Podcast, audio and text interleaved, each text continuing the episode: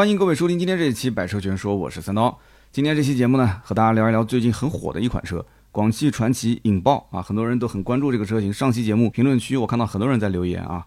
那么这个车呢，在网上争议比较大啊，因为这个车造型很凶，而且主打运动，更关键就是它的定价不高。六月份的时候啊，公布了一个预售价格，才九点八八万到十二点八八万。那么结果一下子这个车就招惹了很多的一些啊运动著称的一些车迷或者是车主啊，大家就不服啊，对不对？我花了十四五万买台车，你花个十来万块钱，你说跑的比我快，这个我肯定不服啊！啊，比方说像这个思域啊，啊菲斯塔啊。啊，甚至包括名爵六和领克零三的这些车主，其实都很不爽啊，就总觉得说这个车有点吹牛逼啊，就有点太故弄玄虚。那么最近呢，这个引爆的试驾车也是陆续到店，网上呢也是看到很多的一些视频和图文啊，基本上只要你是早先发的，就是只要是到店第一时间去探店的，流量都非常不错啊，大家都在下面会有很多的一些呃，不能说是争吵啊，就是这个议论啊，很多的议论，但是评论区真的特别有意思，大家可以去看一看啊。那么大家在争什么呢？其实争的最多的就是一个数据，就是广汽传祺官方宣称这个引爆呢百公里加速六点九五秒，很多人不是没概念啊。我刚刚讲出来，就是正常的家用车，你能跑到八秒左右已经算是比较快了。你像卡罗拉这种车型十秒开外，我们就不谈了啊。你要如果能进七秒或者七秒上下，那就已经很厉害很厉害了啊。这个车型六点九五秒，所以大家肯定炸锅啊。而且它是一点五 T 发动机啊，四缸，大家淡定啊，四缸。一点五 T 四缸发动机加上一个七速湿式双离合，一百七十七马力，两百七十牛米，其实也不算是这个级别当中，这个从账面参数上来看的话是最好的，也不是。就名爵 MG 六拉出来也是比它的动力要好一些。那难道说这个车子大力出奇迹，还是说它是内卷吹牛逼，或者说是国产中的 AMG，还是地表最强的一点五 T 啊？所以到今天这都是个谜。所以我也是希望哪天官方啊拍个视频，让我们好好的瞅一瞅。它这个六点九五秒到底是怎么试出来的？这个其实并不难，对吧？你教教我是怎么样的一个操作方式？因为在网上，你官方如果不去做这样的一个实测的话，太多的媒体拿到车之后都会去做实测。那我们最近看到有实测出来七点二秒的，啊，七点四秒的，还有媒体实测是八点二一秒啊。这个还不能说是媒体，这是一个平台，大家都知道的那个平台啊，又是拆车又是撞车的那个平台，测出来八点二一秒。所以你说我到底信谁呢？但是看到这些数据之后，哎，思域的车迷松了一口气，哈，看来是虚惊一场。但是呢，想买这个车的小可爱啊，就有点纳闷了。就这两个成绩，难道一个是下坡测的，一个是上坡测的吗？哈哈。那么还有一些朋友呢，会有一些比较奇怪的理论啊。他们觉得说，一台车子牌子如果不硬的话，那么它造型帅就是哗众取宠啊，动力好呢就是数据虚标，如果配置高那就是耐油性差。但是你要是反过来，如果一台车牌子很硬，那它如果造型丑呢，就是前卫个性，对吧？动力差就是节油环保，配置低呢就是专注驾驶。所以你看啊，人嘴两张皮，随你怎么说。人设跟车设其实一样的，一定要好好的去打造，一定要维持好。就像最近这个吴亦凡一样的，对吧？你如果人设没打造好，那你后面的一切就是全都错了嘛，对吧？你要人设打造好，你之前做的什么事情都是对的。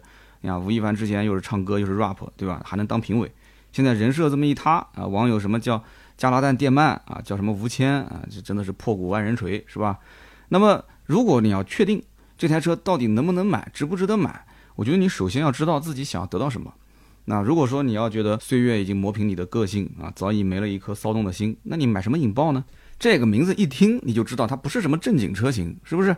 你应该买朗逸、轩逸。卡罗拉、雷凌，这才是你的菜啊！这些车就像怡宝、百岁山、农夫山泉一样，它解渴啊。虽然说它喝的不够刺激，那么你既然想要那种运动型轿车啊，你不想墨守常规，那这种人的话，我觉得还分两类。一类呢，就是讲究那种血脉传承，对吧？讲究那种文化积淀的。你比方说本田思域，本田思域有 Type R 这种神车的血统。你比方说昂克赛拉，昂克赛拉有那种逆天神技，压然助阵。所以你甭管是不是一顿操作猛如虎，销量一看没过五。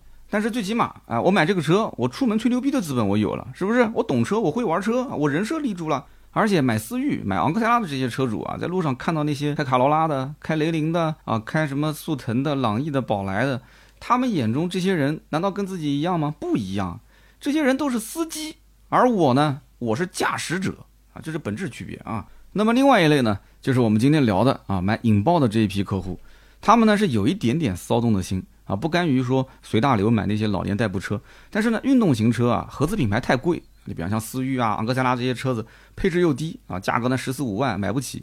国产品牌呢又没有太多的选择余地，名爵六、荣威 i 六 max、领克零三啊、吉利星瑞这些车，说到底啊，就是我想装的那啥太多了，然后兜里的钱太少了，这是根本的原因。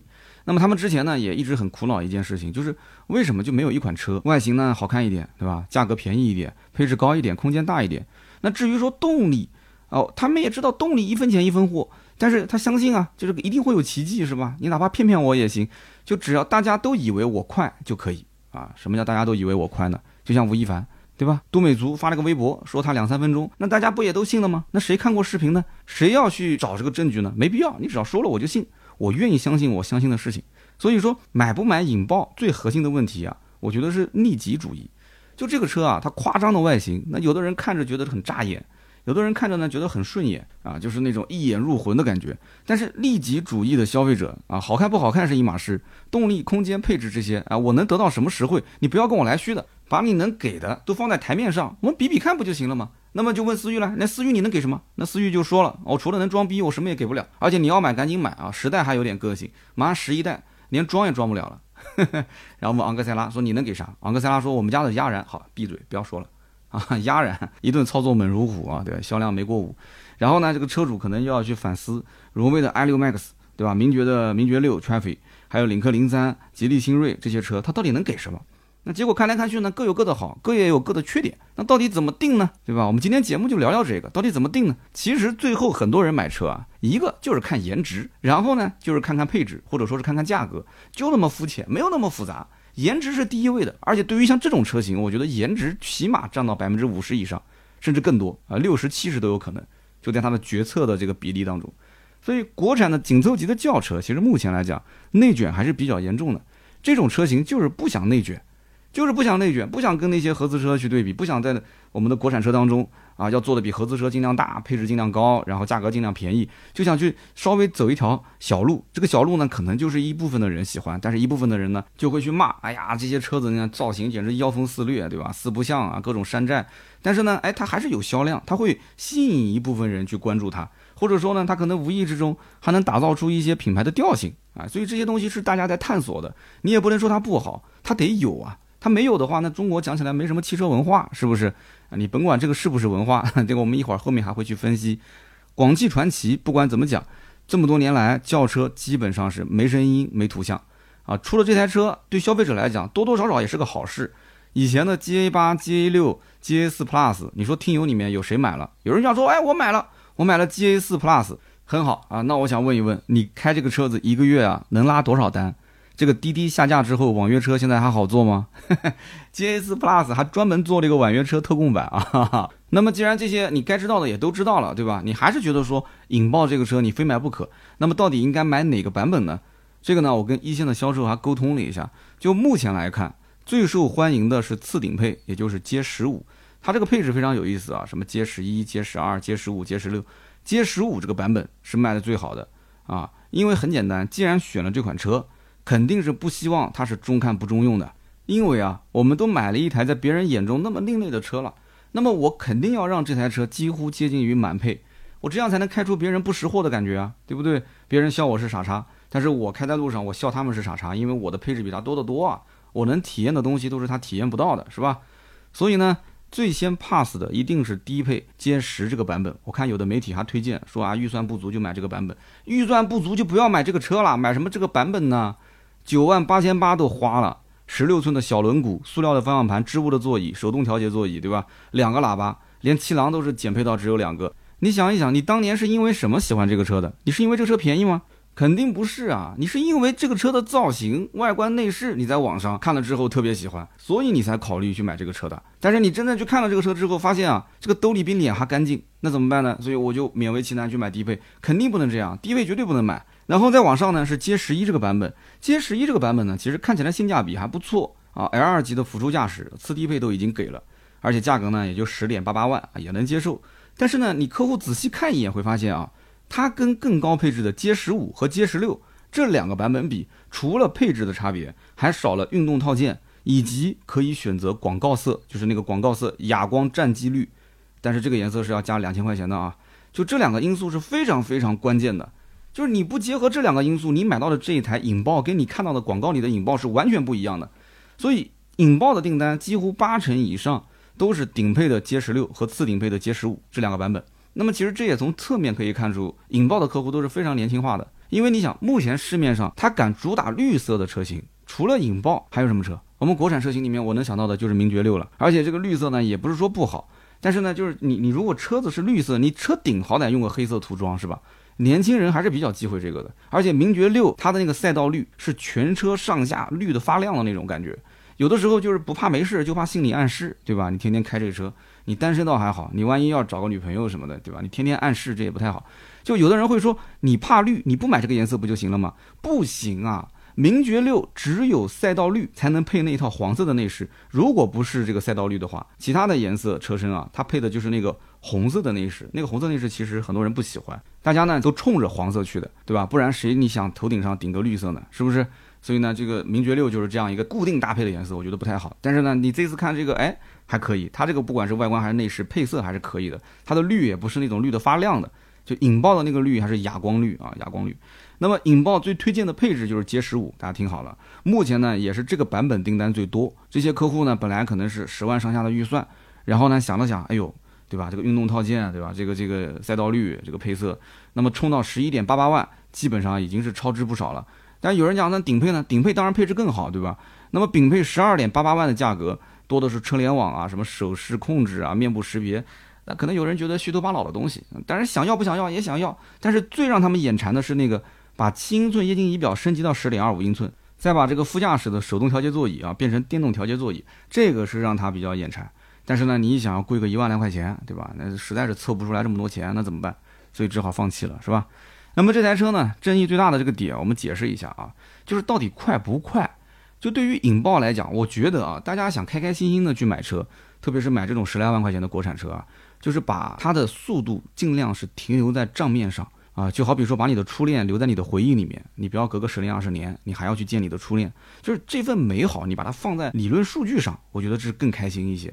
就是国产的 1.5T 发动机能做到177马力、270牛米，已经非常不错了，对吧？你就非要问它快不快，对不对？你非要问它能不能跑到六点几秒，你重要吗？不重要啊。它比一般的车子踩油门反应更快就可以了，对吧？比其他的车都更猛就可以了，还有弹射模式呢。所以你看看名爵六，你不要比其他的车子，你就比名爵六就可以了。这两个车子是是对标车型，名爵六 1.5T，一百八十一马力，两百八十五牛米，引爆跟名爵六这两者其实数据参数啊相差不大，相差不大的话，名爵六实测七点九八秒，那这个车上市已经挺久了，这个数据应该算是比较真实的。那你说引爆 1.5T 啊，它的马力一百七十七，扭矩两百七，对吧？名爵六是一百八十一，两百八十五，你说两个数据都差不多，引爆说我能跑六点九五。对吧？它比名爵六还快出了将近一秒多，这个我我只能说你拿出视频吧，你不拿出视频，我是有点难以置信。我觉得真的国产可能是真的崛起了啊！但是广汽传祺它将来会出个二点零 T 的版本，如果一点五 T 都六点九五了，关键这个二点零 T 的数据那要多恐怖啊！所以你你在想，我在想是不是二点零 T 它把这个测试数据弄错了，放到一点五 T 上了啊？这个你提前公开一下也也是个好事，对吧？但是你偏要说，你说名爵六这个车呢，它的动力输出的特性就是前段猛如虎。啊，然后可以弹射起步，那我只能说祝你好运啊，玩呗，就不要在乎那几个油钱嘛，是吧？你前段猛如虎是什么概念？就油门轻轻一点，那车子就往前窜啊，对吧？那你油钱也往前窜啊，你多存点油卡的钱就可以了。但是呢，我提醒一点啊，就是不管是名爵六也好，还是引爆也好，都是七速湿式双离合啊，你没事不要乱弹射。人跟车是一样的，年轻时候你要不注重养生，老来只能养病，对吧？双离合的换挡速度更快一些，但是。无论是干式双离合还是湿式双离合，它都没有 AT 耐操，大家都知道的啊，手自一体更耐操一些，对吧？这毕竟不是保时捷的 PDK，啊，你 PDK 的多少钱？你这多少钱？你这车只是人家一个购置税，对吧？你拿一个购置税去跑赢超跑，这不是经常网上流传的段子吗？啊，我一定要用我的购置税来跑赢你。所以你也不要认为说买了这个车子，对吧？副驾驶坐个妹子啊，你就弹射一次，然后他会觉得你很哇塞。人家能上你的引爆，图的就不是你的钱。你这台车呢，运动不运动不重要，重要的是你的人，你要足够运动就可以了，对吧？你要多运动，对。所以说，名爵六和引爆像这两款车，我觉得在市面上应该是最大的竞品。后来我跟销售聊，确实也是，最近呢，引爆也是抢了不少名爵六的订单，所以不出意外的话，名爵六最近应该会有动作啊，要么就官降，要不就增配，配置确实也很丰富了，也没什么好增的了。那实在不行就经销商先损失一点，对吧？现在优惠一万五，那将来优惠两万五呗。实在不行优惠三万，那就是干啊！所以呢，大家呢想要今后鹬蚌相争，渔翁得利的话，这个级别的车子一定会干起来的，想都不用想，因为客户就那么多啊。如果产能一旦上来，这种车型我觉得单车利润率应该比其他车还是要高一些的，它还是有很大的降价空间的啊。那么我们既然讲引爆跟名爵六是竞品，那具体名爵六的哪个版本跟它是最直接竞争的呢？我觉得是名爵六的 Trophy 这个版本。Trophy 这个版本呢？呃，我们也不用去看它什么长宽高轴距了，因为这两款车子它们的长宽高轴距总体来讲差距也就是几毫米到几十毫米，就是实打实的配置你可以去对比。但是你对比完之后，你会发现引爆还是相当舍得下血本的。那么这也是为什么它的预售价一公布，当初盲定的客户基本上没怎么退单。而且还新增了不少一些这个新增订单。那么，比方说，我们拿卖的最好的引爆 J 十五这个版本，定价十一万八千八，跟名爵六的全翡豪华版定价十二万三千八，这个也是名爵六卖的比较好的一个版本啊。拿这两个来对比的话，官方指导价名爵六是比 J 十五的引爆要贵五千块钱，但是引爆配置方面是全面碾压，它比它便宜五千，还全面碾压。首先，L 二级别的驾驶辅助是给安排上了。就光是这一点，我觉得就已经是 PK 掉了，因为这一套系统加上去之后，最起码我觉得比它贵一万来块钱，是不是？它值一万多块钱吧？那么还有感应后备箱、三十二色的氛围灯，还有座椅加热、自适应的远近光灯啊，这些我们就不提了，忽略，好吧？那么名爵六它多一些什么东西呢？名爵六在这个级别里面，它就是比方说强在车机系统啊，有语音互动，有车联网。然后呢，前排啊多了一个双层夹胶玻璃，可能就是内部的隔音相对好一点。其实我开名爵六也没觉得这车隔音有多好啊。那么最关键的是什么？其实我觉得最关键就是优惠。名爵六这个车的优惠普遍都在一万五到一万八。那么既然现在引爆上市了，而且价格打得这么低，所以我觉得名爵六后期可能要直接破两万，甚至要破两万五的优惠了啊。那么基本上名爵六现在指导价就是它的落地价啊，十二万三千八指导价，那落地基本上就这么多。但是呢，你要如果买个引爆，十一万八千八，加上购置税，加上保险，我估计你应该是要超十三万啊。所以整体的预算比名爵六买下来的话，应该要贵个一万来块钱。但是呢，就目前来看，你说，哎，我买个引爆，我要的就是心跳啊，你玩的是心跳，长鲜期嘛，多花个一万两万无所谓。那你你赚回头率也是值的，因为别人没有，你有，这就是个玩具，对不对？你玩的开心。那么按照广汽传祺以往的价格走势的话，我觉得这个车子呢，用不了半年。啊，再降个一万块钱，应该不是什么问题。所以我的预判就是这个级别，最起码这两款车，名爵六跟引爆应该是硬刚，后期的价格肯定是守不住的。那么还有一些人呢，是拿领克零三和吉利新锐跟引爆去对比。哎，其实我打心里面觉得，零三跟新锐的客户应该是跟引爆重叠度不高啊，不可能就放在一起，对不对？就是领克零三这新锐就有品位啊，这家这些客户，哎不就好像引爆客户没品位，也不能这么说啊，不能这么说，就各有各的爱好，各有各的爱好，兴趣点不在一起。他们可能主要就是因为这个预算啊，正好是重叠了啊，就是这几台车子同样的十二万多、十三万都能买得到啊。原本可能看的领克零三，看的是吉利新锐，但是后来发现，哎。你看这个车子更新，对吧？毕竟领克零三、新锐上市也有一段时间了。哎呀，现在的客户消费者喜新厌旧的这个速度特别快啊，这个翻脸比翻书还快。所以呢，很多的一些年轻的消费者，他没有一些品牌忠诚度，他更多的是什么呢？追新啊，新旧的新，他追新。所以因此呢，领克零三最入门的版本，1.5T 劲 Plus 这个车型，有些地方优惠个一万块钱左右，那大多数可能只能优惠几千块啊。那关键你没有去用买摆车啊！你要如果是用了买摆车，我们的服务那基本上就是保底一万。那么指导价呢十三万六千八，打完折之后基本就跟引爆的顶配是一个价了，因为它顶配十二万五千八嘛，对吧？那么这两台车子其实空间大小都差不多。那么引爆应该讲它的配置上面是比领克零三的入门版多了一大串的配置，但是你回头讲说领克零三的配置是不是盖中盖？它也不是盖中盖，就是零三的配置其实已经是。很标准了，就是可以讲它该有的都有了。但是呢，这个引爆它狠就狠在啊，它把十一万多的这个车型配置上面增加了那个 L 二级的自动驾驶辅助，所以就光是这一套就通杀，就这个级别里面基本上十一万多、十二万上下的，你说能把这一套 L 二加上的很少。所以这个关键点就是你看不看重这个，你买不买引爆，无非第一个你看不看重这个 L 二级的自动驾驶，第二个就是它的这个外观和内饰套件。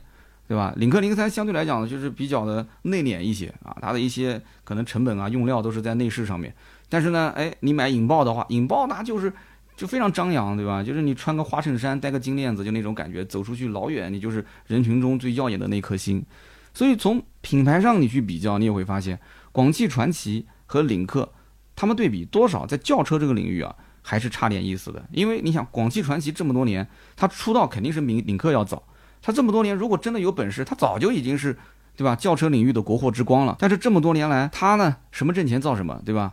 所以在 SUV 这个领域，GS 四曾经卖的跟这个哈弗 H 六销量都差不多了。但是后来呢，啊，后来又出了个 GS 八，卖的也不错。那再后来呢？再后来基本就没声音、没图像了。但是最近呢，就开始慢慢的，你看 GS 四 Plus 啊这些车陆续更新，啊，销量慢慢一开始回来了，对不对？所以在轿车这个领域，它跟 SUV 比起来的话，对于广汽传祺真的是没有什么建树啊。但是领克，领克一上市啊，先是 SUV，然后紧跟着发了这么一款领克零三的轿车。结果出了轿车之后，哎，玩出各种花样。先出 1.5T 的版本啊，有人说双离合，好，那我就给你 2.0T 加 6AT，然后说性能能不能再提升一下，那我再给你出个零三加，啊，然后现在慢慢的大家都认可领克了，就开始对吧，把双离合又换回去了。2.0T 的 6AT 现在变成 2.0T 双离合了，很多人在骂是吧？啊，领克说其实我成本也不低，哎，怎么说呢？就是反正一波骚操作吧。最近不管是领克还是极客，我感觉风评都不是很好啊，感觉这个品牌确实有点飘了。营销各方面啊，讲的确实水分有点大。到了后面呢，有的时候啊，就这个稍微动点小手脚，那个地方动点小手脚，就大家在网上确实是引发了众怒啊。结果 CEO 还出来道歉啊。但是其实总体来讲，我觉得领克呢，就是只要不飘，还是个好品牌，稳扎稳打、结结实实的去做车，然后呢，给大家提供一些这种货真价实的产品。最起码你要想飘，你再忍个三五年，对吧？现在这个阶段就飘，我觉得有点早。而且前期的品牌文化确实做得不错，WTCR 这么一征战，整个领领克的这个品牌啊调性就起来了。所以零三加我觉得对于整个品牌的调性真的起到非常大的作用。这一波骚操作应该讲这个品牌人设立的还是非常稳当的。所以你想，你拿广汽传祺的引爆，你去跟领克零三去对比，你不要看两台车价格差不多，你稍微想一想你就知道了，这两台车你到底要的是什么。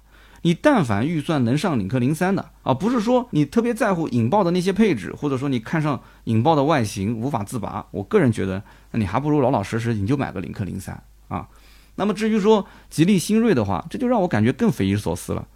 这个新锐主销的是二点零 T 的豪华，这个车子十二万三千七啊，对，理论上来讲它的价格确实跟引爆的啊，它因为它还能优惠个五千左右嘛，所以十一万八千七。它的价格跟引爆 G 十五跟 G 十六顶配四顶配差不多，但是你没发现这两台车风格差的太多了？新锐首先啊，它用的是二点零 T，它就不是跟这帮一点五 T 的弟弟一起玩的，人家打的是 A 加级，对不对？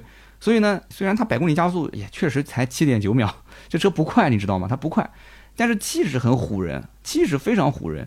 所以这也让我好奇的一个点啊啊，新锐用的是 T 四的引擎，T 四的动力总成，二点零 T 的发动机加上湿式双离合的变速箱。结果才跑七点六秒，然后呢，我们的引爆啊，这个兄弟一点五 T 发动机啊，跑六点九，所以你这不是打脸吗？对吧？那你等于说你连续把吉利、领克、沃尔沃都给打了嘛，是吧？所以你看，二点零 T 虽然气势唬人，但跑不快，这个确实也没脾气啊。但是它空间上全面碾压引爆啊，以及同级别的像什么名爵六这些车，空间碾压。而且更气人就是这个车子配置还不低，对吧？这个虽然说是个豪华版，其实是次低配啊，十二万三千七。所以新锐它其实卖的很好，也没什么优惠啊，小几千块钱。这个车子配置不低，而且你实际能看到的、你能摸到的这些内饰的做工用料，其实也很讲究。人家本来就是想当三好生的啊，他的主要的目标是跟那些外校生去比成绩，打的都是那些合资的 A 级车，什么速腾啊、朗逸啊、宝来啊这些车型。他唯独你要说他跟引爆缺什么，他就是缺了一套 L 二级的自动驾驶，其他的一些实用性的配置其实都差不多。但是你要说他跟那些合资车比，他多了什么？那多了就多了。所以引爆跟新锐这两台车，我个人认为啊，它的风格完全不一样啊。如果说你实在是把握不住这两台车，到底你喜欢哪一个？你说这个也挺好，那个也不错啊，这个呢好好像也缺一点，那个好像也缺一点，觉得引爆是不是买回去有点太突兀了啊？然后买个新锐呢，又感觉呀是不是又缺失了一点配置？我跟你这样讲啊，就说明你的内心还不够骚动，你就给我安安静静的坐着，你不要瞎折腾，你就买新锐就可以了，好吗？对吧？你你没有那种折腾的心，你干嘛要做折腾的人呢？那么最后我们就讲一讲，你如果要买引爆，你还要注意哪些点？首先我们要知道啊，就有些车呢是你生下来没有，这辈子基本上就不可能再拥有了。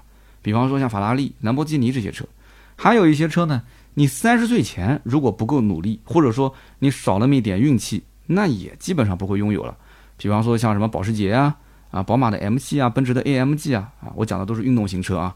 那么今天我们聊的这个引爆，其实就是给那些心中啊还有着一些跑车梦，但是呢兜里比脸还干净的这些人去准备的。就虽然说别人用的是真碳纤，对吧？哎，那我用转印膜碳纤维面板，那怎么样呢？对吧？就意思一下就可以了嘛。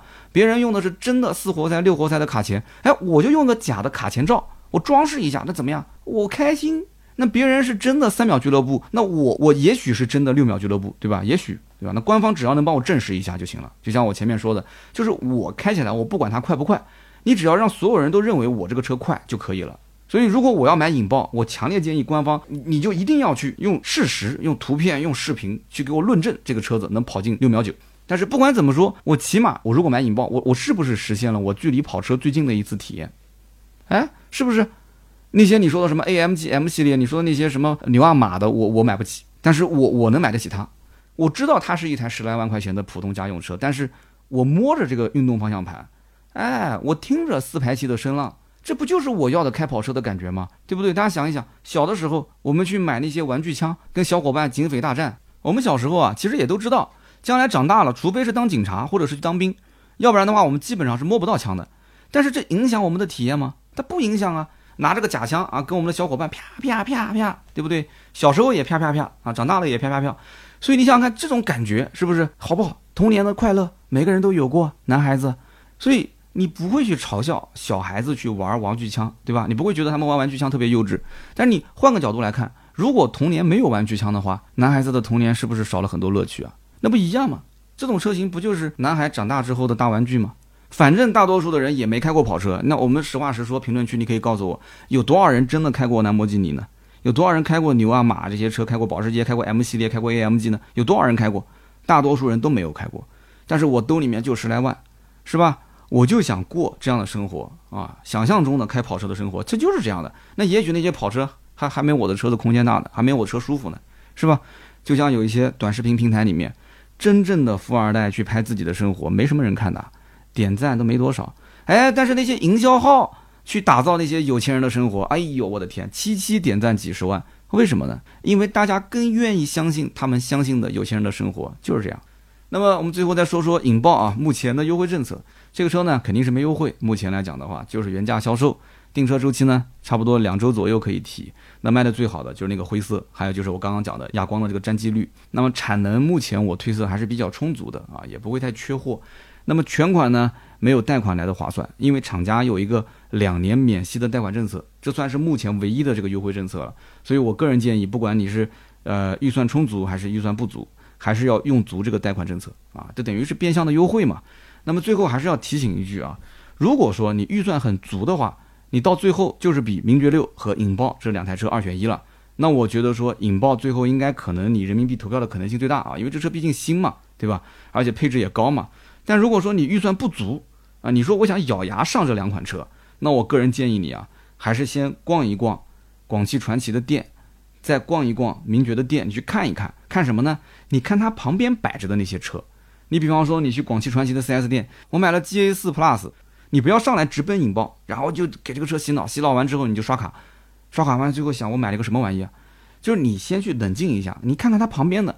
没什么人问的那个车，GA4 Plus 这个车大小其实跟引爆差不多，而且它也是一点五 T 加七速湿式双离合，它只不过就是动力呢稍微比引爆弱了一些，但它其实也比正常普通家用车动力要好了。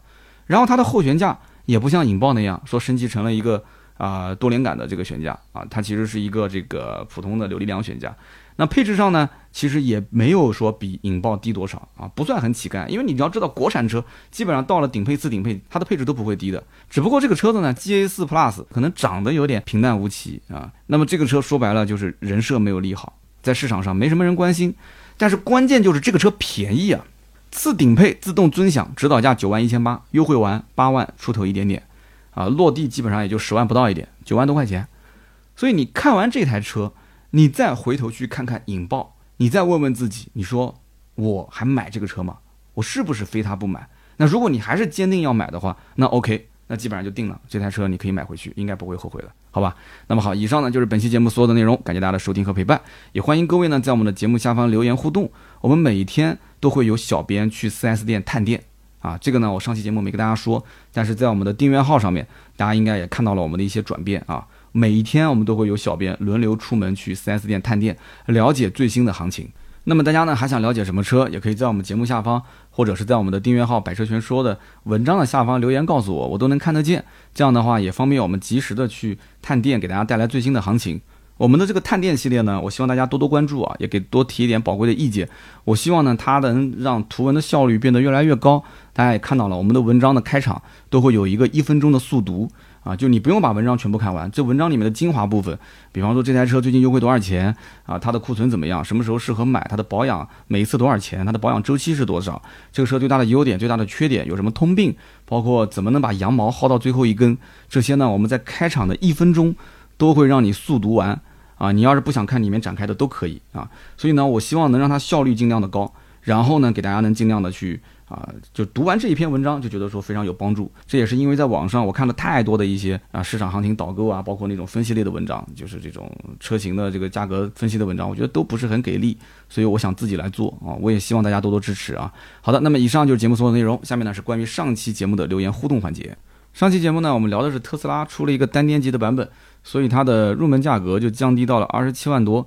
然后呢，我在节目一开始还用这个段子调侃了一下，段子一定是原创的，但是好像不好笑啊。然后大家呢又觉得说我是拿这个特斯拉的车主有点不吃惊啊。我们南京的当地方言，我不知道大家能不能听得懂啊，就是拿大家不吃惊啊，就是可能有点调侃。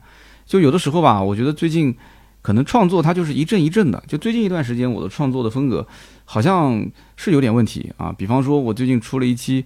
比亚迪的秦 PLUS DM-i 的视频，啊，虽然说也是在 B 站有了将近一千条的评论，八百多条，马上要可能破九百条的弹幕，听起来好像这个数据还可以，对吧？感觉像是一个几十万甚至上百万的这个 B 站的大号了，但是实际上播放量不大啊，播放量也就是在三万左右吧，而且 这个弹幕跟评论没法看，基本上都是喷我的，就跟这一期的特斯拉的音频一样。啊，因为这两个脚本基本上都是在一周的前后两天写的，好像最近情绪是有点负面，所以在写文章、写脚本的时候啊，呃，确实好像带了一些情绪在里面。而且我最近啊，其实一直在研究，因为我的节目大家应该发现啊，就是开始偏向于有点类似像脱口秀的方向，而且以导购为主啊，别人研究车，我研究你啊，就好像突然之间点亮了一盏明灯啊，就未来的一个大体方向基本就明确了。所以我一直在研究怎么去组织语言架构，怎么能让我的节目呢更加的有趣好玩一些。但是我肯定觉得说写段子啊、调侃一些就更有趣嘛，对吧？结果一开始我就可能发力过猛啊，我就把可能连国产电动车，包括特斯拉的这些车主全都给调侃了一下。那这里面就出大问题了啊！就比方说像比亚迪秦 PLUS DM-i 那一期，那我就调侃了一下买这个车的车主。其实后来我才知道，这个比亚迪的车主是千万不能调侃的。而且比亚迪，特别是像这种秦 PLUS DM-i，就是它的最便宜的插混，像这种车型是千万千万不能调侃的，因为你比方说上一期的这个我发到 B 站的宝马三系的那期视频，就是买一台三系我很穷吗？就是这个呢反响还是非常不错的，就是不管是在 B 站几十万的播放量、几千条评论、几千条的这个弹幕，还是我们的订阅号，还是头条，反正各个平台的反响都很好。为什么？我也后来分析了，就是我说买一台宝马我很穷吗？大家就知道你是调侃。就是买宝马的人，很明显他不是真的穷，但是买比亚迪秦 PLUS DM-i，我行了，我跟他道歉，我道歉，我错了，我年少无知啊，我年少无知，真的，我真错了啊，我真的知道错了，所以我给大家喷的，我有几天觉都没睡好啊，晚上做噩梦，就感觉一群人围着我吐口水，就那种感觉，所以大家也可以去看一看啊，哔哩哔哩、B 站的我的这个视频，或者订阅号上百车全说也能看得到。那么有一位叫做月瑶 YURA，他说。啊，三刀，我看了你在 B 站的 DM-i 的视频啊，吐槽的力度那么大，果不其然，在评论区啊被喷成的那样。要知道，比亚迪现在是年轻人圈子里面的国货之光，是不少年轻人心里面的 dream car，是喷不得的啊。所以你看，我不就是知道了晚了一点吗？下次我就知道了，就比亚迪一定要舔啊，一定要去舔它双擎啊，不管怎么舔都不过分啊。然后呢，下一位叫做幺三四六二五幺幺啊幺七幺幺二。他说：“三刀啊，我无意之间在你的微博看到了比亚迪的这个混动车型的视频，哎，我感觉说的不错哎，呃，比那些专业的一些评车的人说的更好。难道我不是专业的吗？我只不过把形式变了一下。”他说：“希望你多发一些这样的视频，还是要加油。”所以你看，这就是不同的人站在不同的角度啊，所以我不是人民币，真的做不到人人喜欢。但是呢，最近好像确实，我不管做哪一个专题，话题性都比较强啊，大家也说可能观点是比较偏激。其实我们的稿子不是我一个人审的，我每次脚本写完之后，我们团队里面包括兔子啊、传谣啊，还有我们视频组的这个导演和后期，他们也都会看。按道理讲，他们跟了我最长的时间，已经有超过六年了。而且像兔子他们也都是专业出身。我觉得，如果本质上来讲，这个稿子如果有问题的话，应该内部的二审、三审都是过不了。我不知道是不是因为我是老板，他们不敢说，还是怎么回事。我最近也是把这个问题啊，也是放到了我们的会议上，跟大家进行一个讨论。啊，也希望听听大家的意见。就是每一期我，就是按照这种思路，别人研究车，我研究你。然后呢，我的话题有的时候确实。是比较偏激一点，或者说是可能偏主观一点，到底怎么样？大家怎么看啊？也可以看一看我的视频，然后听听我的音频，给我一些好的建议。非常非常希望大家在评论区告诉我。那么下面一位听友叫做和光于海，他说：“哎，三刀啊，二零一四年的专辑三十二期节目，你开头的那个坑都已经七年了，你填满了吗？想当年听节目的时候，我还没结婚，没买房，没买车，没小孩。”现在呢是买车买房结婚生小孩，他说我现在压力也大了许多啊，就是时过境迁，真的是也希望三刀节目蒸蒸日上啊，对吧？我现在的风格也在调整，我毕竟马上四十的人了，你是从我多少岁开始听的？你是从我虚三十啊十二十九岁开始听的，我现在都是马上三十九四十的人了，对吧？十年你也有变化，我也有变化，大家都的心境都在变化，所以呢，能坚持听下去。也是一个我觉得真的不错的一件事情啊！一直在生活中有个老朋友在，也挺好，好吧？那么今天呢，我在录节目的时候，这个河南省也是下了暴雨，然后看郑州的降雨量真的非常夸张啊！那么如果有河南的听友，啊，如果你的手机能上网在听的话，你报报平安，在我的节目下方啊，说一说啊，你周边现在目前是个什么状况？我希望我也是大家一起祈福吧，就是希望这个河南啊，希望郑州这一带平平安安，不要出现一些人伤，对吧？就是有些钱财什么都是身外之物，将来还可以赚回来，但是希望家人都平平安安。好的，那么以上呢就是我们今天节目所有的内容，感谢大家的收听和陪伴，那么也希望大家多多关注我们的订阅号“百车全说”，我们下期节目接着聊，拜拜。